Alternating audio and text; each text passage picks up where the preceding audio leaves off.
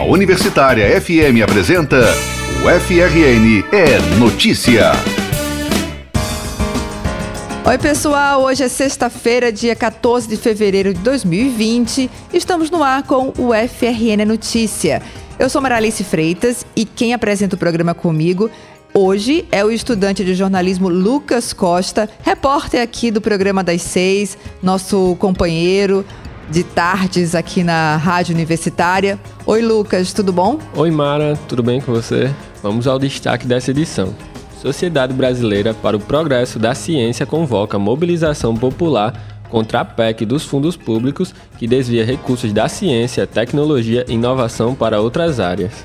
Vídeo de alunos da UFRN sobre a universidade pública gratuita e de qualidade é selecionado em concurso da Associação Nacional dos Dirigentes das Instituições Federais de Ensino Superior. Museu Câmara Cascudo recebe exposição sobre o Rio Potengi e você vai acompanhar ainda uma entrevista sobre um assunto super do momento, que é como trabalhar a ciência de forma empreendedora e o empreendedorismo de maneira científica.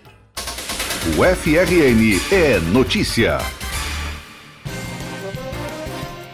A pesquisa científica no Brasil pode entrar em colapso com mais uma redução de recursos do governo federal. É o que pensam cientistas da SBPC, Sociedade Brasileira para o Progresso da Ciência. A Câmara dos Deputados deve votar até o final desse mês a proposta de emenda constitucional conhecida como PEC dos Fundos Públicos, que desvia recursos da ciência, tecnologia e inovação para outras áreas. A comunidade científica do país está convocando uma mobilização popular contra essa medida. Sobre esse assunto, o repórter Manuel Ataíde conversou com o professor e neurocientista Siddhartha Ribeiro, vice-diretor do Instituto do Cérebro da UFRN e secretário da SBPC. Acompanhe agora. Entrevista. A PEC dos fundos públicos é uma proposta que está tramitando na Câmara dos Deputados e, em resumo, permite ao governo federal usar para outras finalidades o dinheiro hoje retido nos fundos públicos e vinculado a áreas específicas como a ciência. A aprovação dessa proposta de emenda coloca em risco o Fundo Nacional de Desenvolvimento Científico e Tecnológico e, com ele, o financiamento de pesquisas no Brasil. Por isso, o neurocientista, vice-diretor do Instituto do Cérebro da UFRN e secretário da SBPC, Sociedade Brasileira para o Progresso da Ciência, professor Siddhartha Ribeiro, está convocando uma mobilização popular contra a PEC. E é com ele que eu converso agora para falar sobre esse assunto. Boa tarde, professor. Boa tarde, Manuel. Boa tarde a todos os ouvintes. Professor, eu queria que o senhor explicasse melhor para o nosso ouvinte o que diz a PEC dos fundos. Bem, o o que essa, essa PEC propõe é que não exista mais uma vinculação é, desses recursos com áreas específicas. Isso afeta muitas áreas diferentes. No caso específico da ciência, a gente está falando do, você já falou do FNDCT. Né? E o FNDCT é super importante para garantir a, a, aquisição e manutenção de equipamentos de, de alto valor no Brasil. Ninguém consegue comprar um microscópio é, sofisticado, com um equipamento assim, de maior porte, é, utilizando recursos do CNPq ou da CAP, simplesmente. É necessário um aporte maior. Isso acontece via a FINEP, financiadora de estudos e projetos, uma empresa é, do governo, né, que, que fomenta a ciência, seja a fundo perdido, ou seja como investimento. E a maior parte dos recursos da FINEP vem do FNDCT que é muito grave é que esses recursos, que são da ordem de 4 bilhões por ano, eles vêm sendo contingenciados já há quase 10 anos. Começaram a, em 2010 eles não eram contingenciados. Em 2011 eles começaram a ser contingenciados, ou seja, não gastos. Então um dinheiro que poderia ter entrado para a ciência e para a inovação não foi gasto para fazer superávit primário, para é, lidar com outros problemas da economia. E isso foi se aprofundando. No governo da Dilma houve contingenciamento, no governo do Temer mais ainda, e no governo do Bolsonaro muito mais. Isso, é, hoje os contingenciamentos estão na, na ordem de 90%. Então é muito difícil manter o crescimento pujante da ciência brasileira das últimas décadas com esse nível de estrangulamento. O que nos causa muita, muita é, revolta mesmo, indignação como petista, é que agora, em vez do legislativo estar, estar preocupado em garantir a destinação desses recursos para a ciência, em garantir uma aplicação é, legítima desses recursos, inclusive tem um acórdão do TCU nessa direção, dizendo isso, é o contrário, quer dizer, então eles querem, já que está tudo contingenciado, vamos oficializar isso, vamos pegar esses recursos e usar em outras coisas. Pagar dívida. Então o Brasil não vai se desenvolver nunca, porque a gente vai pegar um dinheiro que era necessário para o país crescer e se expandir e vai eh, botar na mão, no bolso de quem já tem muito dinheiro. É muito grave, é muito perigoso. Se o FNDCT não tivesse sido contingenciado nos últimos 10 anos, nós teríamos tido 22 bilhões de reais a mais injetados na ciência, tecnologia e inovação. Imagine o impacto disso positivo na economia, como nós estaríamos melhor se tivéssemos feito isso. Professor, ontem foram realizadas duas audiências públicas para debater esse assunto e foram ouvidos inclusive representantes do setor da ciência e tecnologia. Qual a importância da participação dessas pessoas nessas discussões? Fundamental. É, nós conseguimos participar, a SBPC teve lá é, o seu representante, que é o nosso presidente, o professor Ideu é, Moreira, e foi é, uma voz importante, junto com, por exemplo, a, os representantes da CNI, da Confederação Nacional das Indústrias, para dizer, olha, os, esses fundos não podem ser extintos, eles têm que ser garantidos, têm que ser descontingenciados, né, e especificamente no caso da ciência, tem que ser efetivamente aplicado em ciência, tecnologia e inovação. É, nosso representante, o professor Ildeu, e também o representante da CNI, é, disseram o mesmo. Esses fundos eles podem ser até modificados, mas jamais extintos. E como está o engajamento do setor científico em relação a essa PEC? É, ainda é pequeno e está aumentando. É, o que acontece é que as pessoas não, elas fazem as suas atividades, sejam elas cientistas ou não, mas não conhecem a estrutura é, institucional que, que dá sustentação a essas atividades. Então, acho que muitos cientistas nem sabem que quando compram um equipamento caro com recurso do FINEP, que de fato esses recursos vêm desse fundo específico, que é o FNDCT. Então, a gente está no momento de tomar, as pessoas tomem mais consciência da situação, entendam os mecanismos institucionais que vêm financiando a ciência nas últimas décadas e que defendam esses mecanismos. Eu gosto de lembrar que essas instituições, a CIMEP, a desses fundos, é, tudo isso foi um consenso da sociedade ao longo de muitas décadas, inclusive começou no regime militar. Muitas dessas modificações e estruturações foram feitas no regime militar. A CIMEP é dessa época, a Embrapa é dessa época, a Embraer é dessa época. Então, esse desmonte do Estado precisa ser contido. A gente não pode permitir que o trabalho de décadas seja desfeito. Eu estou conversando com o professor e neurocientista do Instituto do Cérebro da UFRN, Siddhartha Ribeiro, sobre os impactos da PEC dos fundos para a ciência. Professor, a Comissão de Constituição e Justiça do Senado já definiu um calendário de votação da PEC? Sim, eles estão tramitando e vai ser rápido. É, possivelmente esse mês é, termina essa votação. E caso aprovada, que impactos negativos essa PEC ela pode gerar especificamente para o FRN? Não, se isso for aprovado em plenário e virar lei, é, acho que a ciência brasileira vai entrar em colapso. Ela já está entrando em colapso, porque os recursos estão extremamente reduzidos. O orçamento de ciência do Brasil hoje é um quarto do que era há 10 anos atrás. 25% do que era há 10 anos atrás. Então é uma situação muito grave. Isso afeta especificamente as universidades públicas e mais ainda as universidades do Nordeste. Então é uma tragédia, isso não pode acontecer. Nós precisamos impedir que essa lei seja aprovada. Os brasileiros e as brasileiras precisam entender que desmontar uma estrutura que levou décadas para ser montada, é, sem nenhum plano, sem nenhuma simulação das consequências, sem nenhum modelo, simplesmente porque houve uma decisão voluntarista, isso aí equivale a um crime de lesa pátria. Nós não podemos deixar isso acontecer. Professor, e que avaliação o senhor faz das medidas do governo federal no que diz respeito à ciência? A pior possível. A pior possível, em que pese, fazendo ressalva da, do, da cordialidade, da boa educação do ministro Marcos Pontes, que nesse governo é, testou positivamente pela sua, pela sua atitude é, cordial, mas independente da questão individual do ministro, a política científica é muito ruim, porque está tá, é, é, atacando instituições. Aconteceu a demissão do professor Ricardo, Ricardo Galvão do INPE é, por afirmar dados científicos que depois foram é, corroborados e, e, confirmados ao final do ano.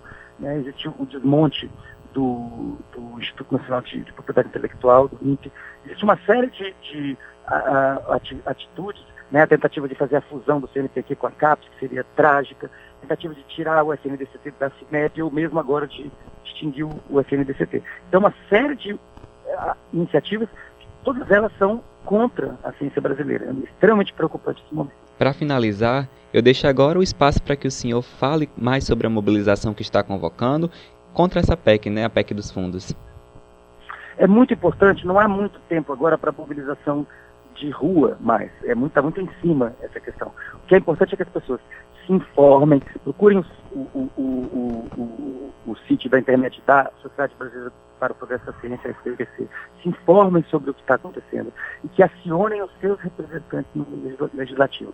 Ligue para o seu deputado, ligue para o seu senador, mande e-mail e diga para ele com clareza, para ela, que ele tem que se posicionar contra essa, essa PEC. Ok. Eu conversei com o neurocientista, vice-diretor do Instituto do Cérebro da UFRN e secretário da SBPC, Sociedade Brasileira para o Progresso da Ciência, professor Siddhartha Ribeiro, sobre os impactos da PEC dos fundos para a ciência. Muito obrigado pela entrevista, professor. Obrigado, Manuel. Manuel Ataíde, para o UFRN é Notícia. Anota aí. Plano de gestão da Universidade Federal do Rio Grande do Norte, aprovado pelo Conselho Universitário no fim do ano passado e válido até 2023, foi publicado agora e está disponível para consulta no portal da UFRN.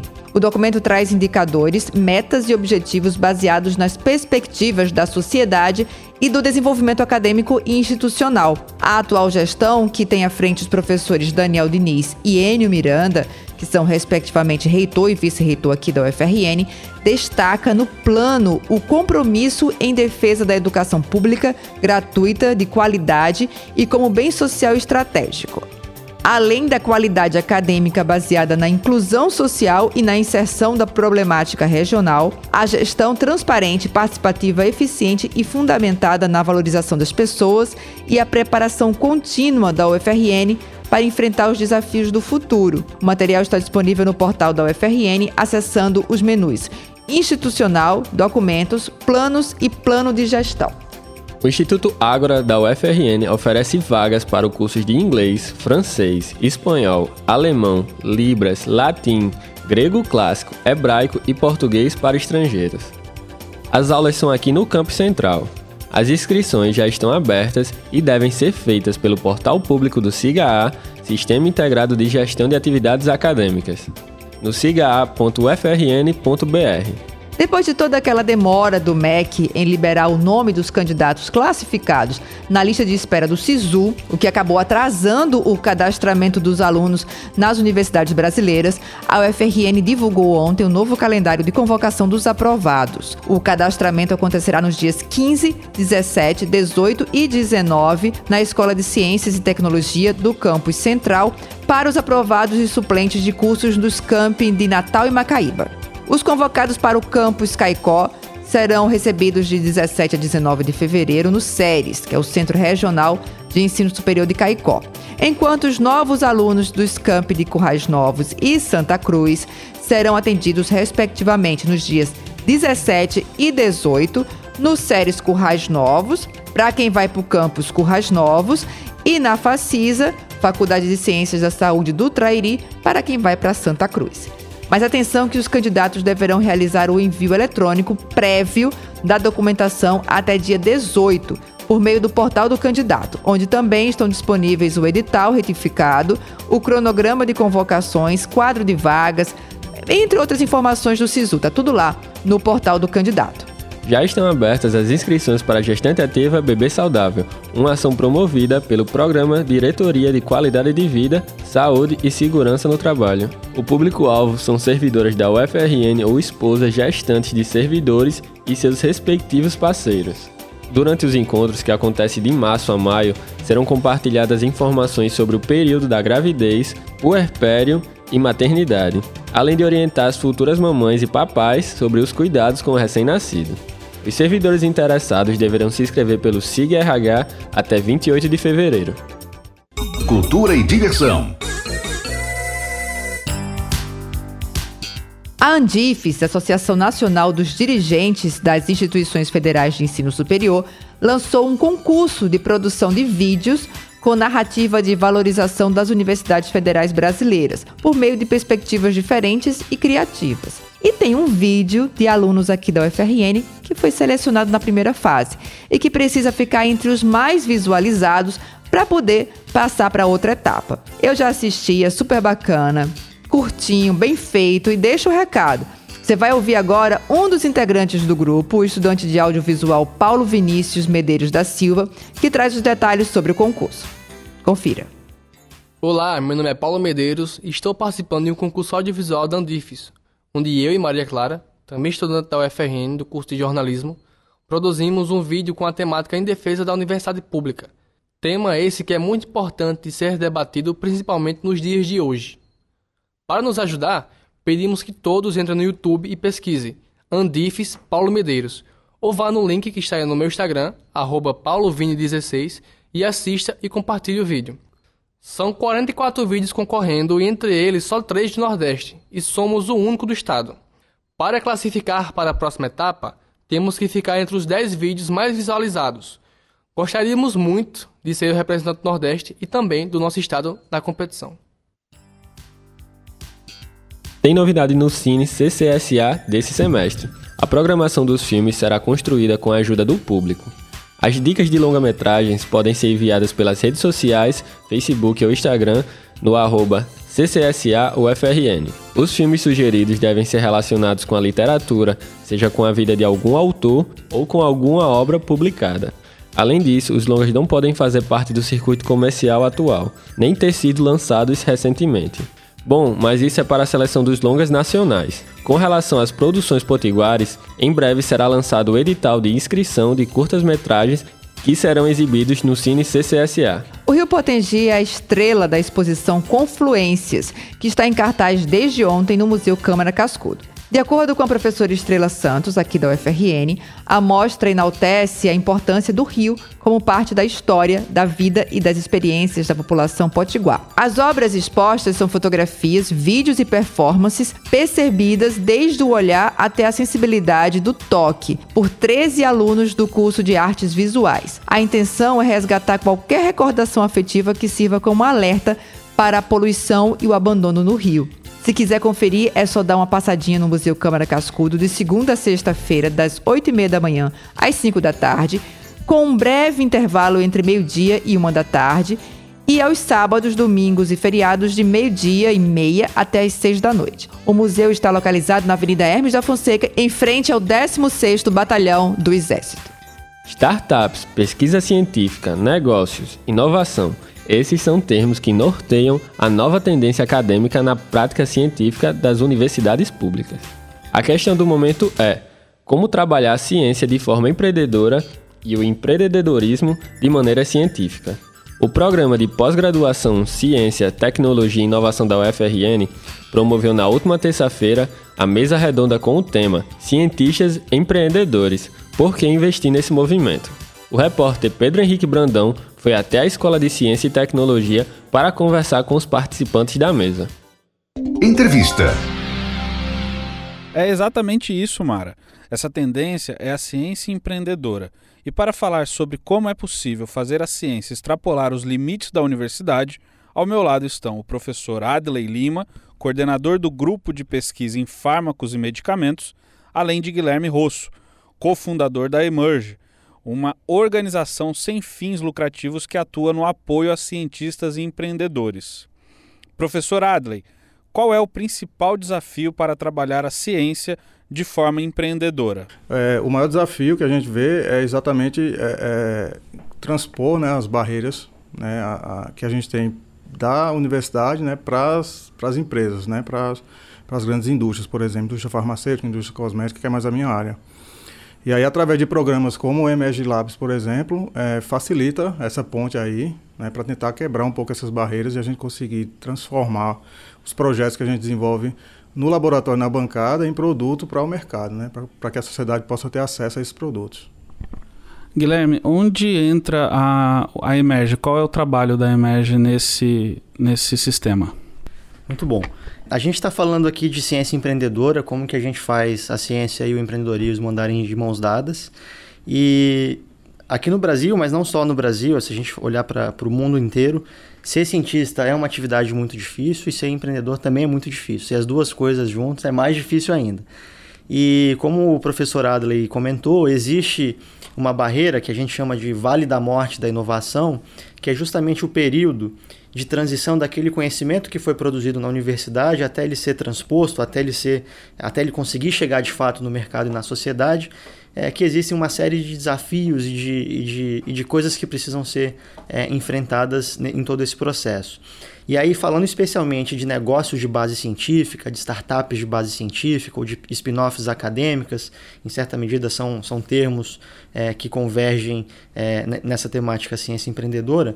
Os negócios de base científica, diferente, por exemplo, de consultorias mais tradicionais, ou mesmo de aplicativos e plataformas digitais que são muito importantes e já têm um mercado estabelecido, os negócios de base científica, por exemplo, precisam de um capital financeiro muito maior de investimento é, tem um tempo de maturidade, é, de maturação muito mais longo. Às vezes é um mestrado, um doutorado, mais alguns anos para você de fato ter um produto que pode ir para o mercado. A gente está falando de um risco tecnológico também inerente nesses, nesses negócios, que acompanham o risco de negócio, acompanham o risco de mercado a gente está falando também de uma infraestrutura muito mais sofisticada e por isso esses negócios, em sua maioria, ou nascem perto da universidade ou se desenvolvem nos entornos das universidades. E a gente está falando também de negócios de base científica que exigem capital altamente qualificado, capital humano altamente qualificado, notadamente mestres e doutores. A Emerge entra então nesse Vale da Morte da inovação, fazendo essa ponte entre a universidade e o mercado e a sociedade apoiando os cientistas que querem caminhar em direção ao mercado e à sociedade e trazendo também é, o dinheiro, os problemas e os olhos é, do mercado e da sociedade é, para dentro da universidade. A gente tem todo esse processo sistematizado de fazer esse match, fazer treinamentos e fazer programas de aceleração voltado para alavancar negócios de base científica. Considerando que a maior parte dos investimentos feitos na ciência das universidades são advindos de recursos públicos, professor Adley, qual a importância dessa ciência transpor os limites da universidade? Bom, com relação a, a órgão de fomento, vamos falar, né? O CNPq, CAPES, né? A, é, a gente está passando realmente um momento onde esses recursos são cada vez mais escassos. Os editais, como o Universal CNPq, como o RAI, Pesquisador na Empresa, que eram constantes, né? Praticamente todo ano se lançavam, facilitavam, né? É, a gente trabalhar dentro da universidade visando né, futuramente uma prospecção para alguma, alguma indústria também.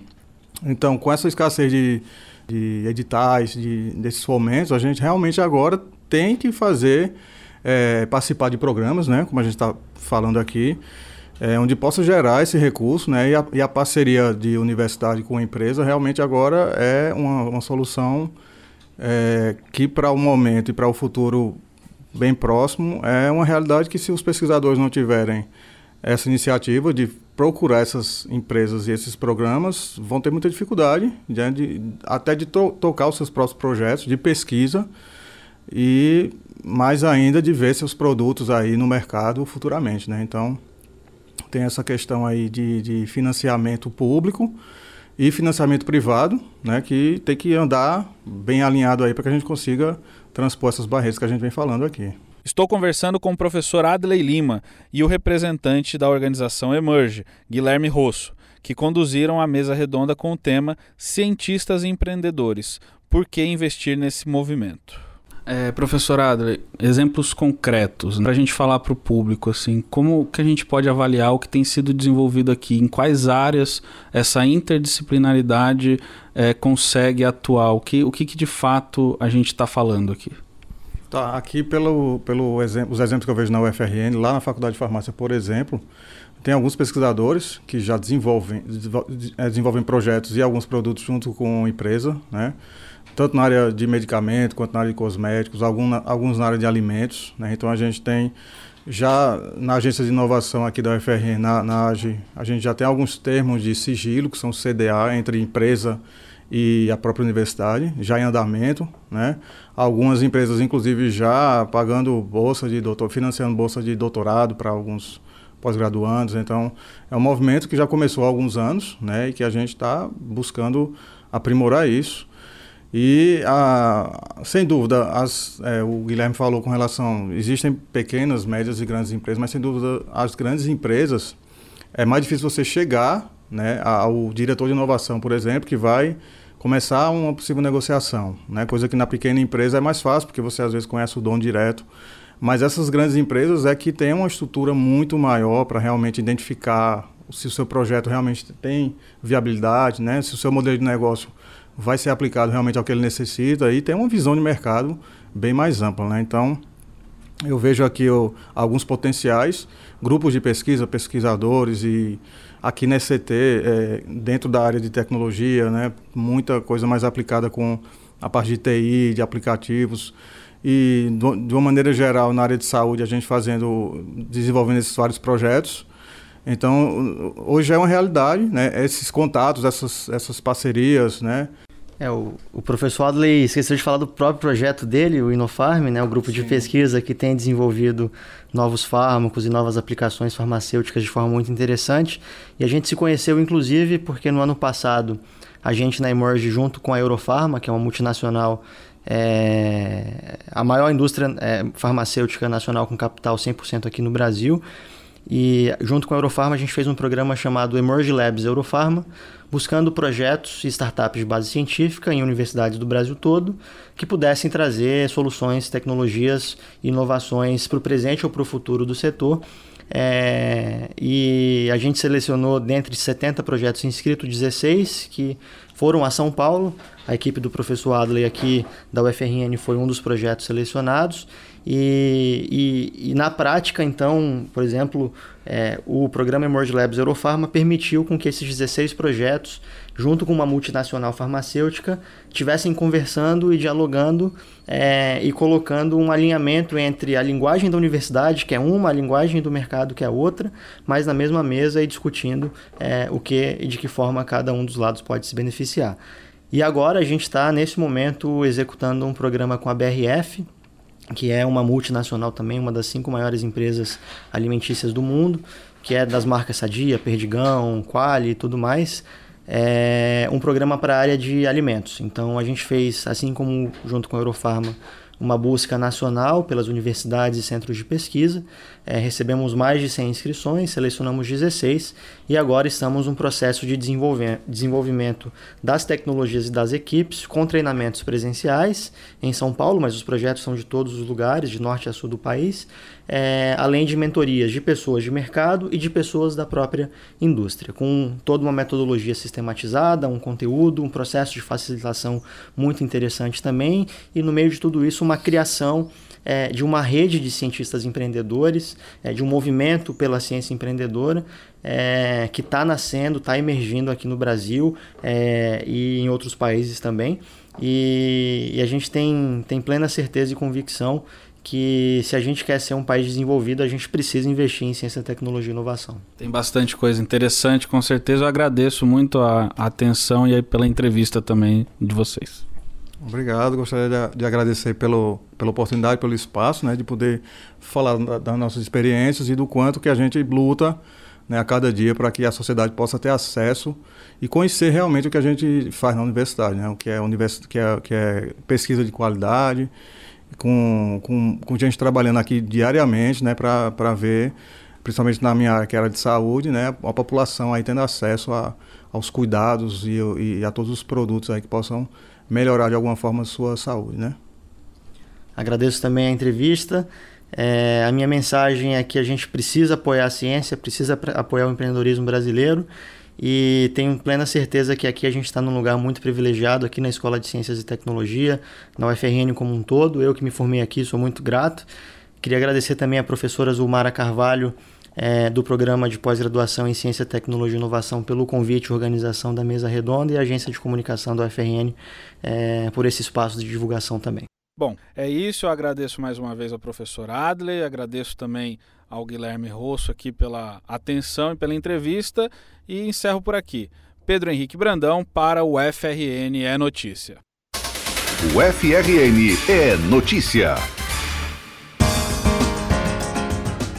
E antes de terminar o programa, queria só registrar aqui a nossa homenagem à Maternidade Escolar Januário Cico, que completou 70 anos na última quarta-feira, dia 12. É um orgulho imenso nosso, enquanto servidor, integrante da UFRN e cidadão potiguar, saber do valor dessa unidade de saúde referência em algumas áreas, como no incentivo ao aleitamento materno. Conhecer o esforço dos profissionais que fazem um trabalho belíssimo na maternidade, com preocupação sobretudo com o ser humano. Para comemorar o aniversário de 70 anos da instituição, estão previstas atividades diversas ao longo do ano, tem evento esportivo no segundo semestre, tem um congresso científico, exposição fotográfica, vídeo institucional, mutirão de serviços de saúde.